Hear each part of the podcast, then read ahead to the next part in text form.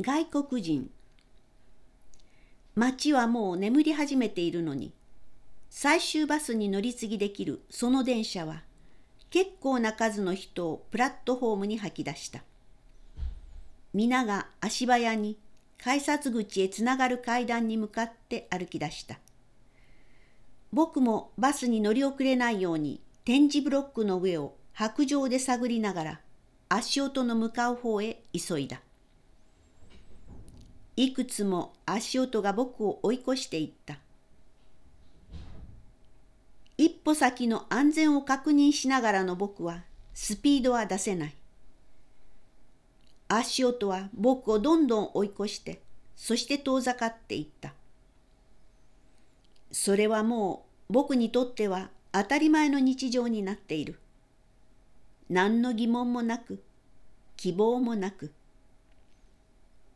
お手伝いしましょうか。突然声が聞こえた。こんな夜中にこの場所で？僕の方が驚いた。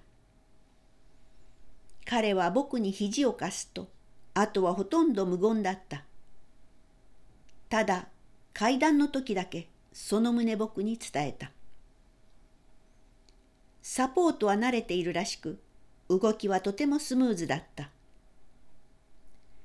改札口を出たところで僕はお礼を言い、すみませんが、バス停の場所も教えていただけませんか？と付け加えた。帰ってきた返事で僕はやっと気づいた。たどたどしい日本語だった。すみません。わかりません。僕は外国人です。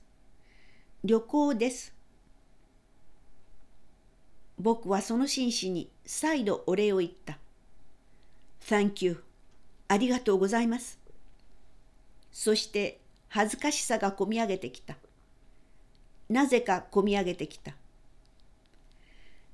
自らを先進諸国の一員と言い切るこの国は、彼にはどう映っているのだろう。